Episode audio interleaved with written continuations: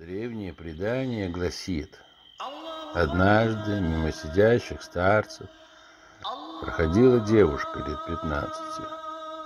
Она вежливо поздоровалась с ними, и в ответ седобородые старики солидно закивали головами. Один из них, старец, встал в знак уважения к ней, чем вызвал недоумение у остальных понимавших, что уважаемому старейшине не следовало вставать перед девчонкой. Заметив это, старец пояснил. Я приветствовал не просто девочку.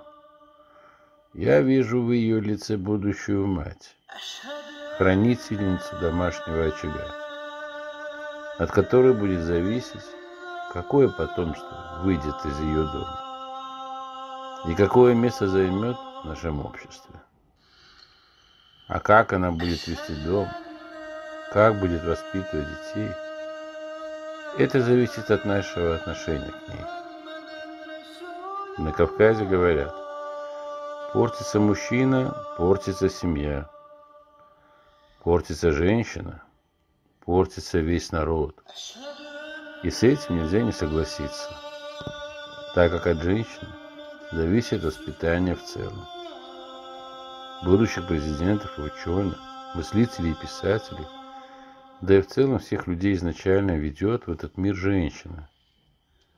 Первая высота, которую малыш должен ощутить в детстве, это любовь к матери. Через нее он учится любить других, чувствовать и понимать мир.